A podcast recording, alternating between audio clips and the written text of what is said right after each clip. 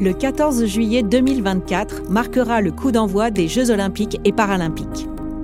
Après un long périple à travers la France, la flamme olympique arrivera enfin à Paris. J'ai grandi dans le 12e arrondissement de cette capitale. J'aime ses fêtes de la musique, ses nuits blanches. Je connais ma ville, ses terrasses, ses passages couverts, ses monuments et ses façades. Habiter dans la ville qui accueille les Olympiades et ses près de 15 000 athlètes est un événement qu'on ne vit qu'une seule fois dans sa vie. Pour autant, je ne sais pas pour vous, en tant que Parisienne, je me pose beaucoup de questions. Je suis Caroline Loisel et dans ce podcast, je pars à la rencontre de celles et ceux qui sont au cœur de l'organisation des Jeux olympiques. Soyez les bienvenus dans Enjeu, un podcast de la ville de Paris qui vous emmène dans les coulisses des ultimes préparatifs de cet événement unique.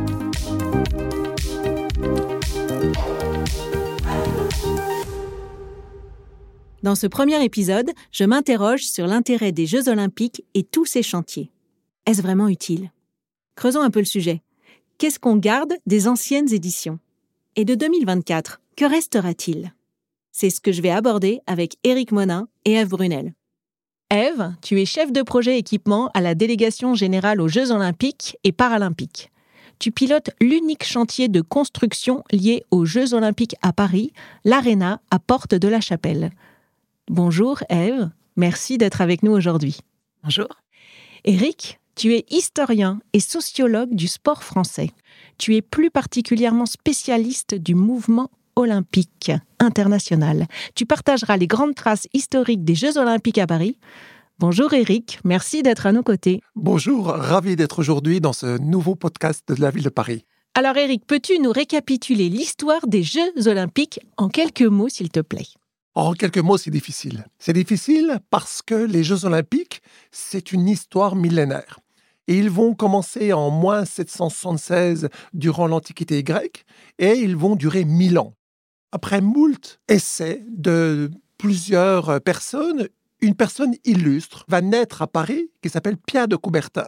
Il va tout simplement réussir à rénover ces Jeux olympiques. Et notamment, il va institutionnaliser ces Jeux. C'est une ère qui va durer de 1896 à 1936. De 1936 à 1984, nous aurons une ère politique où nous verrons eh bien, simplement l'utilisation des jeux à travers eh bien, l'outil de la propagande, l'outil des boycotts qui vont être utilisés. 84 à 92, nous tombons dans une troisième ère, l'ère économique où l'argent eh bien, devient en quelque sorte le moteur de ces organisations, de ces Olympiades. À partir de 92, eh bien, il y a quelque chose qui résonne aujourd'hui terriblement dans nos têtes, eh bien, c'est l'écologie, avec notamment les accords de Kyoto de 1993. Donc l'écologie devient, je le centre des préoccupations actuellement dans le monde de l'olympisme.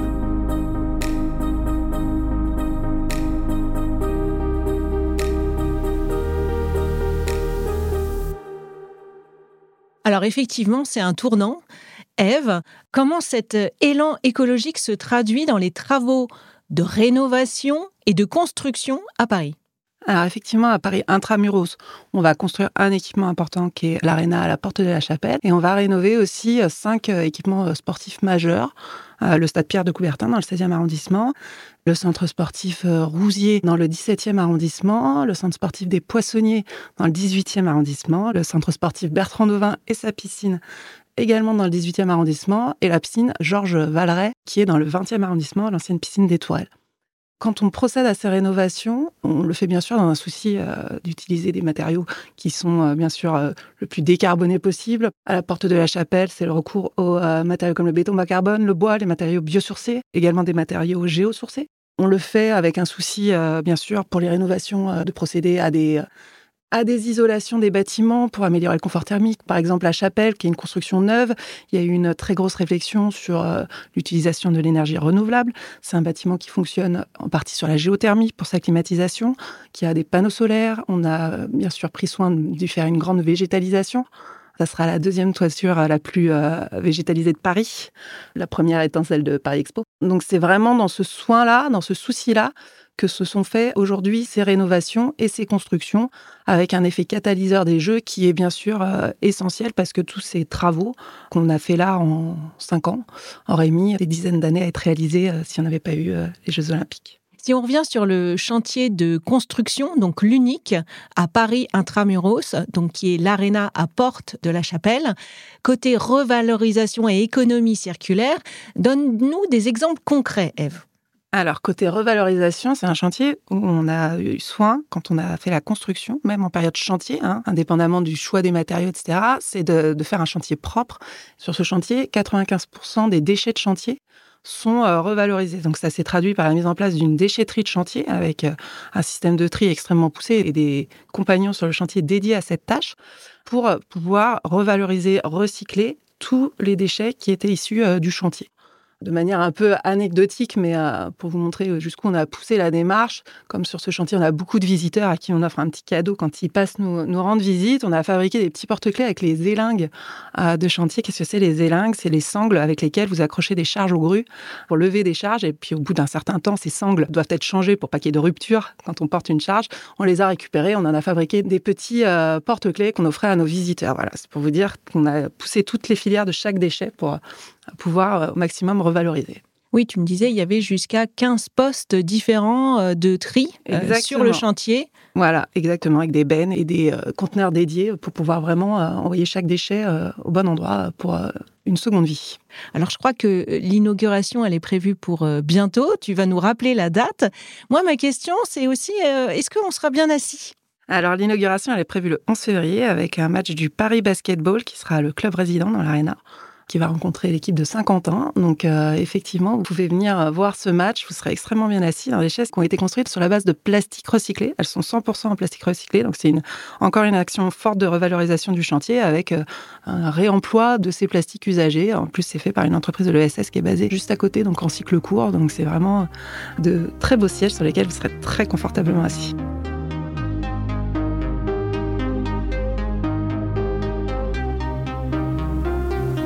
Donc l'aréna est vraiment dans la continuité hein, de l'aménagement, du réaménagement de la porte de la chapelle, n'est-ce pas? Eric, on parle de continuité euh, pour ce chantier de construction à Paris euh, intramuros. C'est aussi un peu dans une forme de continuité que Paris est la ville jeunesse de l'olympisme, n'est-ce pas? Absolument. Pour faire réellement la continuité avec Eve, ce qui est très intéressant, c'est que la piscine dont tu as parlé, notamment la piscine Georges Valeret, est un véritable héritage hein, pour la ville de Paris, notamment concernant cette piscine des Tournelles qui a été créée en 1900, 1924, pardon, où tout simplement, eh bien, euh, on a le fameux Johnny Weissmuller hein, qui va gagner euh, des belles médailles euh, olympiques. Alors oui, effectivement, hein, c'est là que naît l'olympisme, notamment grâce à son rénovateur Pierre de Coubertin. Alors pour le site 1863, hein. il meurt à Genève en 1937. C'est quelqu'un qui va vivre 74 ans et il va imaginer d'autres types de pratiques sportives. Alors, je vous rappelle que l'environnement dans lequel nous étions à cette époque-là, en 1870, hein, la France, eh bien, tout simplement, a été battue par les Prussiens. Et donc, euh, il va y avoir cette logique de revanche. Les militaires vont tout simplement, eh bien, vouloir dispenser dans la population française une pratique physique qui ne correspond pas réellement à celle que Coubertin euh, veut mener. Et lui, il est plus sensible aux pratiques anglo-saxonnes qu'on retrouve notamment dans les public schools anglais, Eton, Cambridge, Oxford. Cette euh, sensibilité aux pratiques anglo-saxonnes, il va les apporter, notamment en France, à travers une structure qui est l'ancêtre du Comité olympique français, qui s'appelle l'USFSA, l'Union sportive française des sports athlétique et il va profiter de ce piédestal de l'USFSA, l'ancêtre du Comité olympique français, pour simplement proposer dans un premier temps, en 1892, le rétablissement de l'olympisme, des Jeux olympiques, mais ça ne va pas marcher. Mais en 1894, dans le grand amphithéâtre de la Sorbonne à Paris, il va proposer aux 2000 congressistes, aux 73 délégations françaises, eh bien, de rénover les Jeux olympiques et de créer une nouvelle institution qui s'appelle le CIO. Tout le monde l'applaudit, tout le monde est ému. Donc en fait, ça y est, la ville de Paris devient l'épicentre en quelque sorte de cet olympisme. Et là, pendant plusieurs années, eh bien, le gouvernement du CIO, si on le nomme ainsi, s'organise à travers des sessions, à travers des congrès, à travers des comités exécutifs. Eh bien, une grande partie se dérouleront à Paris. Et là, nous allons avoir eh bien, simplement une ville eh bien, qui va organisé notamment des premiers Jeux olympiques en 1900, durant l'exposition universelle, en 1924, et comme ça a été dit précédemment, avec notamment eh bien, un héritage matériel, hein, notamment eh bien, à travers le, fronton qui existe toujours, hein, euh, et en 2024, qu'on nomme généralement la 33e Olympiade.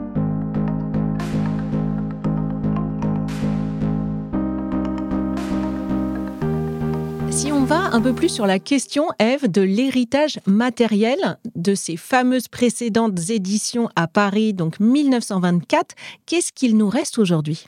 Aujourd'hui, vous avez la piscine Georges Valeret dont on a déjà parlé, l'ancienne piscine euh, des Tourelles, qui est euh, rénovée euh, actuellement par la ville de Paris pour accueillir l'entraînement des épreuves de natation pour les Jeux olympiques et paralympiques, qui donc avait été un site de compétition en 1924 et là qui sera réutilisé. Bon, elle a subi depuis quelques rénovations, hein, donc qui sera réutilisé pour l'entraînement pour cette Olympiade-là. Donc c'est un bel exemple de pérennité de ces équipements qu'on construit pour les Jeux.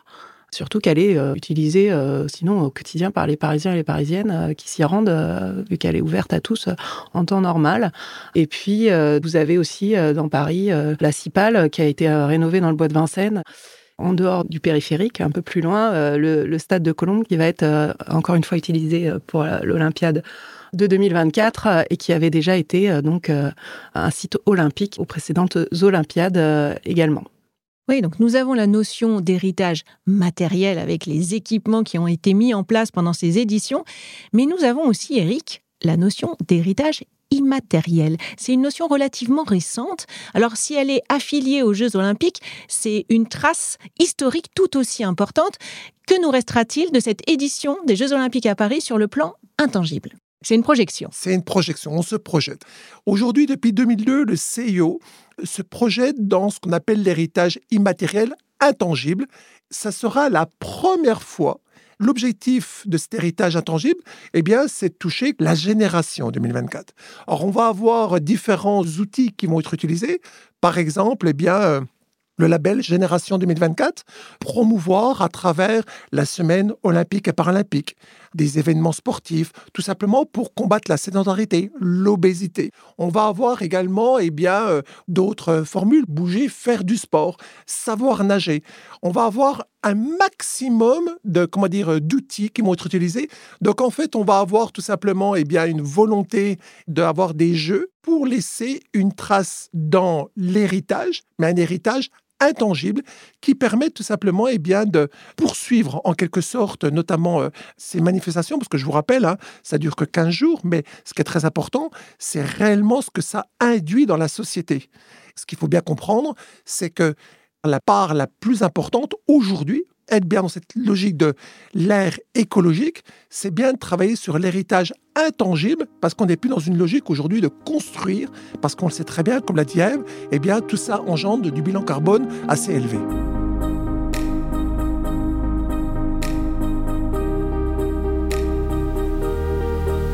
Et pour la première fois, concernant les Jeux olympiques 2024, il y aura une égalité homme-femme oui, absolument. Ce qui est un petit peu, euh, comment dire, euh, qu'il faut ajouter, hein, c'est que ça touche pas uniquement les athlètes, mais également les juges et les arbitres, où cette égalité, elle est parfaite. Et ça, c'est quelque chose qui est très important à noter parce que on travaille sur l'inclusion, l'inclusion aussi de l'image de la femme, notamment dans nos sociétés.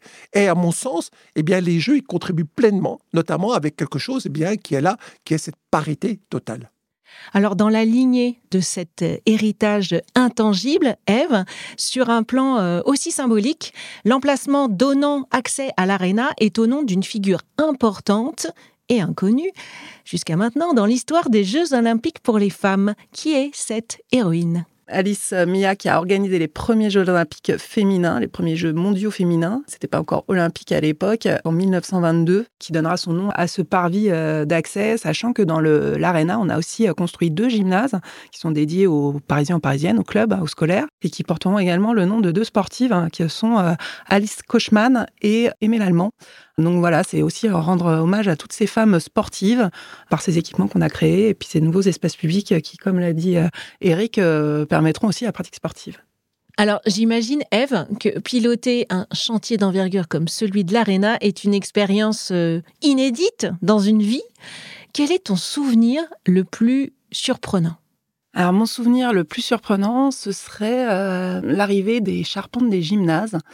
Que dans les gymnases de l'Arena, on a des grandes poutres en bois de 24 mètres de long, 1 mètre 70 d'envergure, qui sont très impressionnantes, qui sont arrivées en un seul tenant par convoi exceptionnel. Et pour les faire rentrer dans le chantier, il a fallu euh, démonter tout le mobilier urbain euh, pour permettre aux camions de tourner et rentrer dans le chantier. Ça a été un, un moment incroyable. Euh, voir ces poutres arriver, ces gros camions, les lever, c'était un moment assez fabuleux à voir sur le chantier.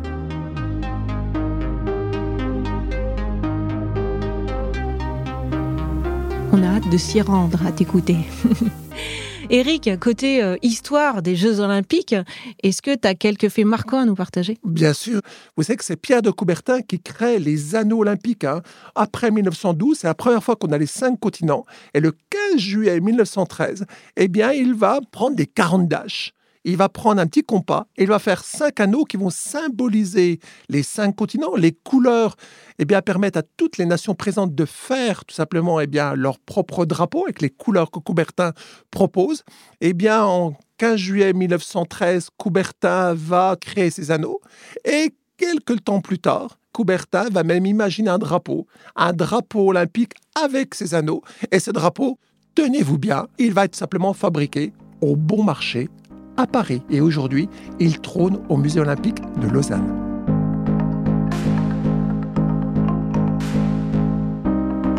Et Eve, sur ce magnifique chantier-là qui va être inauguré le 11 février, à quel moment as-tu ressenti de la joie et ce sentiment presque peut-être euphorique que le projet euh, prend forme, quoi? Ça y est, c'est maintenant, c'est réel? C'est le moment où euh, le parquet et les paniers de basket ont été mis en place, qu'on les teste, qu'on vérifie leur conformité. Du coup, là, d'un coup, la salle qui était euh, jusqu'à présent un chantier est devenue euh, une salle de basket avec tous ses éclairages, ses LED, son parquet, ses paniers. C'était vraiment bah voilà, le bâtiment qui prenait vie devant mes yeux et c'était un moment vraiment très émouvant parce que c'était la concrétisation de deux ans de chantier, de 50 projets et on y était. Ça nous a tous euh, beaucoup émus. On a pu mettre quelques paniers. C'était un moment assez magique. On a hâte. C'est la première fois que toi, tu vivais ce genre d'expérience dans ta vie? C'est euh, la première fois, bien sûr, que j'ai la gestion et la conduite d'opération d'un chantier aussi important, de tel volume. Effectivement, ouais, c'est pas tous les jours qu'on voit des chantiers pareils. C'est vraiment un monument incroyable, une architecture incroyable. C'est trois grands vides, hein. une grande salle avec une portée de 80 mètres, deux gymnases l'un sur l'autre. C'est une prouesse architecturale et euh, c'était chaque jour euh, un bonheur de voir ce bâtiment euh, se construire et de voir sa réalisation. C'est vraiment des moments incroyables que j'ai pu vivre sur ce chantier. Je suis Caroline Loisel et vous venez d'écouter Enjeu, un podcast de la ville de Paris produit par Louis Créative. Merci à Eve Brunel et Éric Monin pour leur participation. Antoine Vialbron et Lucille Rousseau-Garcia ont supervisé la production pour Louis Créative en collaboration avec Sandra Berkoukesh pour la ville de Paris. Martin Venturini a réalisé et mixé cet épisode et composé sa musique. Enjeu est à retrouver là où vous aimez écouter vos podcasts. Apple Podcasts, Deezer ou Spotify. Vous pouvez nous laisser des étoiles, des commentaires et surtout en parler autour de vous. Vous pouvez également réagir et continuer de nous suivre sur le compte Instagram Paris Ma Ville. Et pour plus d'informations sur les Jeux Olympiques et Paralympiques, rendez-vous sur paris.fr. Dans le prochain épisode, nous aurons l'occasion de parler des festivités et des animations un peu partout dans Paris. À bientôt!